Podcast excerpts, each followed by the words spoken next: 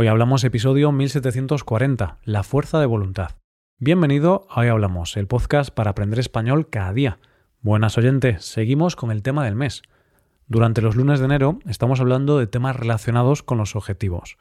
Hemos hablado de cosas como las expectativas, la motivación o los hábitos. Hoy vamos a ver el tema relacionado con hacer cosas o tareas difíciles cuando en realidad no te apetece hacerlas esos momentos en los que necesitas fuerza de voluntad. Y por cierto, si este podcast te ayuda a mejorar tu español, te animo a hacerte suscriptor premium y ampliar tu rutina utilizando la transcripción o escuchando el episodio premium de los viernes.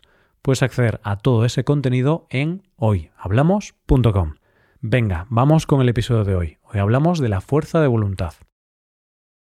La fuerza de voluntad es un concepto fascinante y esencial para comprender cómo logramos o no logramos nuestras metas.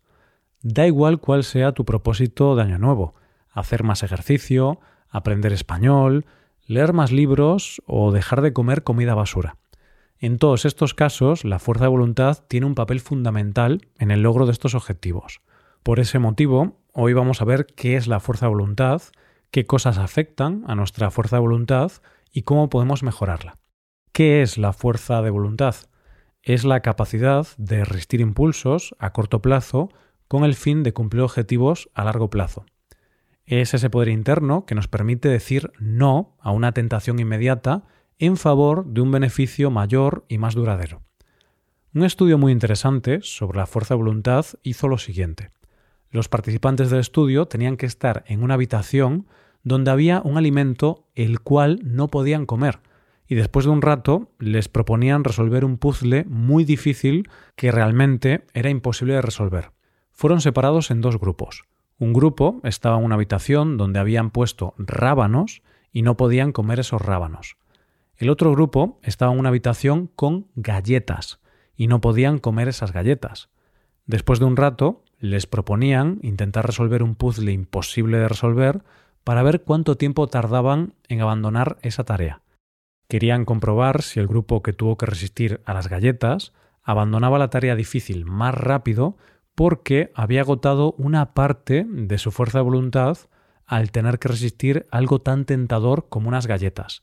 En cambio, el grupo que tuvo que resistir a los rábanos posiblemente tendría más fuerza de voluntad porque no la había agotado tanto.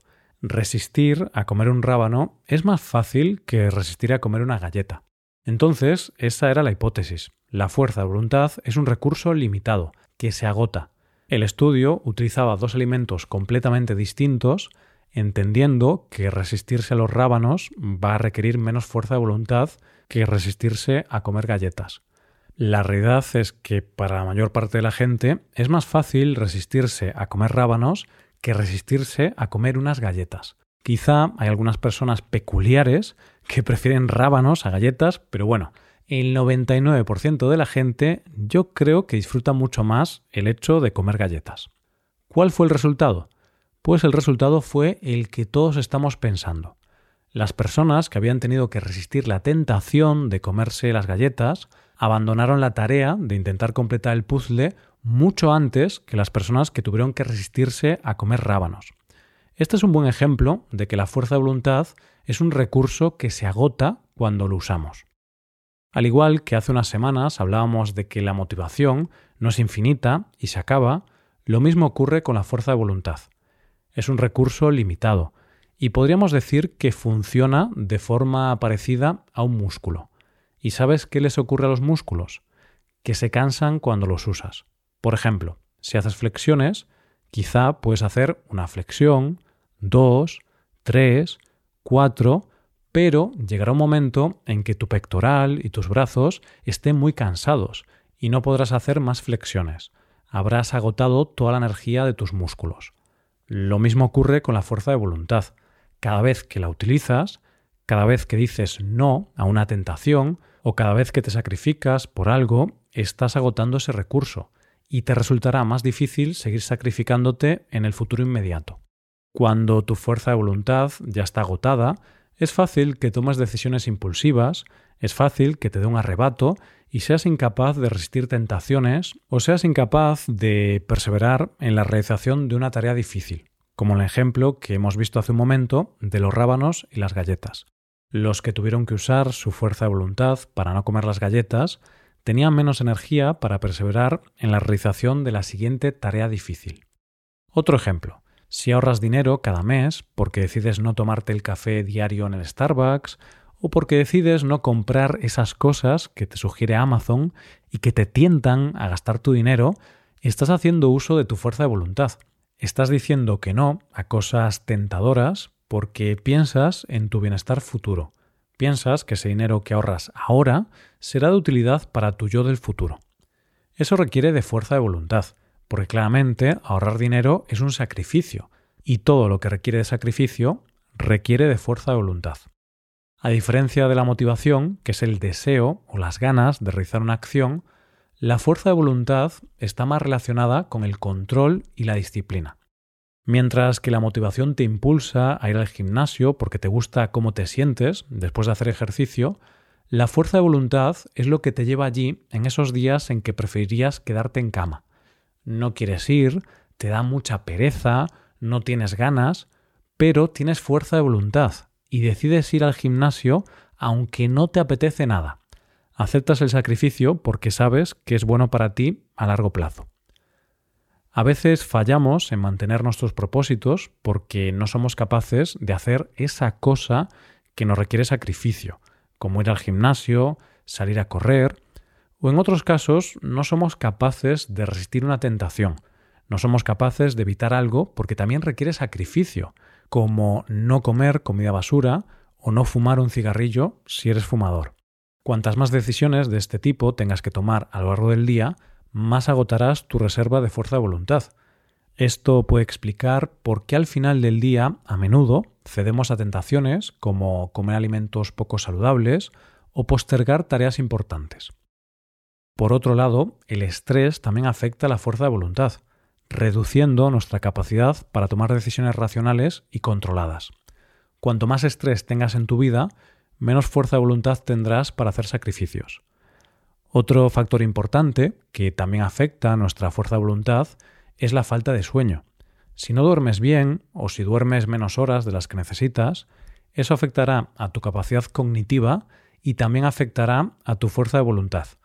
Será más difícil para ti resistir impulsos y tomar decisiones basadas en tus objetivos a largo plazo y no en el placer a corto plazo. Entonces, si quieres tener más fuerza de voluntad, una buena idea es empezar a trabajar o a mejorar estos aspectos. Descansar bien y dormir lo necesario te va a ayudar a tener más energía y más fuerza de voluntad. Por otro lado, como hemos visto, el estrés reduce tu capacidad de sacrificio. Así que es una buena idea aprender a manejar el estrés. Lo más obvio es intentar reducir las situaciones estresantes de tu vida, pero hay veces en las que no puedes reducir las situaciones que te provocan estrés, porque quizá tienes estrés por el trabajo y no es algo que puedas o quieras cambiar. O quizá tienes estrés por temas o asuntos familiares, pero no vas a querer dejar de hacer cosas con tu familia, porque, aunque son un poco estresantes, te aportan felicidad también. En estos casos podemos intentar manejar mejor ese estrés, porque al final el estrés es algo que depende también de nuestra propia percepción de nuestra situación. Cosas como la meditación, el yoga o cambiar los pensamientos sobre tu situación te pueden ayudar a percibir el estrés mejor y esto te permitirá tomar mejores decisiones y tener más fuerza de voluntad. Bueno, hasta ahora hemos visto que cosas como dormir mal o el estrés reducen tu capacidad de sacrificio. Pero, al margen de esto, ¿hay alguna forma de aumentar la fuerza de voluntad? Pues sí. Como antes decíamos que era como un músculo, y la verdad es que tiene bastantes similitudes, puedes hacer al igual que cuando quieres aumentar la fuerza de un músculo, ejercitarla o ponerla en práctica. Una forma interesante de aumentar la fuerza de voluntad es hacer actividades que supongan un reto, cosas que sean un poco complicadas, esas cosas que cuando tienes que hacerlas, a veces te resistes a hacerlas porque te requieren esfuerzo mental o físico. Por ejemplo, seguramente el hecho de aprender español es algo que te ha ayudado a aumentar tu fuerza de voluntad. Quizá no eras consciente de esto, pero aunque disfrutes aprendiendo español, habrá momentos en los que te dé pereza o en los que estés haciendo alguna actividad que te resulte difícil. Quizá estás escuchando ahora este episodio y te está resultando un poco difícil entender algunas palabras o conceptos. Y eso te agota o te cansa mentalmente. Es un esfuerzo mental. Bueno, pues cuando decides enfrentarte a un esfuerzo mental como este, estás utilizando tu fuerza de voluntad. Es cierto que la vas a agotar un poco para el resto del día, pero al enfrentarte a actividades que requieren esfuerzo, poco a poco consigues aumentar tu fuerza de voluntad. Y en el futuro, otras actividades que sean complejas te requerirán menos fuerza de voluntad. O dicho de otro modo, tendrás más fuerza de voluntad. ¿Quiénes son las personas que tienen menos fuerza de voluntad? Las personas que nunca tienen que hacer cosas difíciles o que nunca se enfrentan a complicaciones en su vida, o las personas que tienen diversos retos y obstáculos en su vida y poco a poco los van superando. En mi experiencia, en mi círculo cercano, yo veo que la gente que hace pocas cosas que le requieren esfuerzo tiene menos fuerza de voluntad. Les cuesta más hacer cualquier cosa. En cambio, las personas que más se esfuerzan, más fuerza de voluntad tienen. Y hablamos de cualquier tipo de esfuerzo. Puede ser esfuerzo mental, como aprender un idioma, o aprender sobre algún tema complejo, o esfuerzo físico, como hacer deporte, o tener un trabajo demandante físicamente. Entonces, cuantos más esfuerzos de este tipo hagas, más ejercitarás tu fuerza de voluntad. Evidentemente, como hemos visto al principio, a lo largo del día irás agotando tu fuerza de voluntad, pero es como los músculos, se agotan al usarse, pero cuando se recuperan son un poco más fuertes. Y bueno, alguien podría argumentar que la gente que se esfuerza tiene más fuerza de voluntad por genética o por su situación personal y por ese motivo se esfuerza. No es que el esfuerzo aumente la fuerza de voluntad, sino que, como esas personas tienen fuerza de voluntad, tienen capacidad para esforzarse. Entonces, las personas que no tienen fuerza de voluntad no tienen la capacidad de esforzarse y por ese motivo no son capaces de hacer cosas complicadas en su vida o de enfrentarse a retos u obstáculos. Esa podría ser una argumentación válida, pero informándome para preparar este episodio, he visto que hay bastantes estudios y evidencia de que enfrentarse a actividades que requieren esfuerzo mejoran la parte del cerebro que está involucrada en la fuerza de voluntad, por lo que sí podemos hablar de una relación de causa-efecto entre esforzarse más, la causa, y tener más fuerza de voluntad, el efecto o la consecuencia. Eso no quita que para algunas personas es más difícil empezar algo nuevo o enfrentarse a algún reto que para otras personas. Cada persona tiene sus particularidades. Entonces, para resumir un poco los conceptos que hemos visto las pasadas semanas, la motivación te ayuda a empezar a trabajar en tus objetivos, la fuerza de voluntad te ayuda a hacer esa tarea difícil el día que no te apetece tanto y los hábitos te permiten que esa tarea se vuelva más sencilla y que requiera menos esfuerzo mental. Por eso, la formación de hábitos es la clave para el éxito continuo. Cuando un comportamiento se convierte en un hábito, requiere menos fuerza de voluntad para mantenerlo, y se convierte en una parte integral de tu rutina diaria, lo cual te permitirá dedicar tu fuerza de voluntad a otras actividades que te cuesten más. La consistencia es vital. Inicialmente, mantener un nuevo comportamiento, como hacer ejercicio regularmente o estudiar un nuevo idioma, requiere mucha fuerza de voluntad. Sin embargo, con el tiempo, a medida que estas actividades se convierten en hábitos, se vuelven automáticas y requieren menos esfuerzo consciente.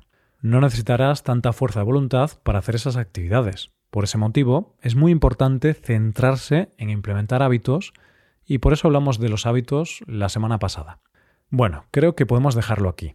Hoy hemos visto que la fuerza de voluntad nos ayuda a hacer esas actividades que a veces nos cuestan o que a veces realmente no tenemos ganas de hacer, pero también hemos visto que a lo largo del día la fuerza de voluntad se agota.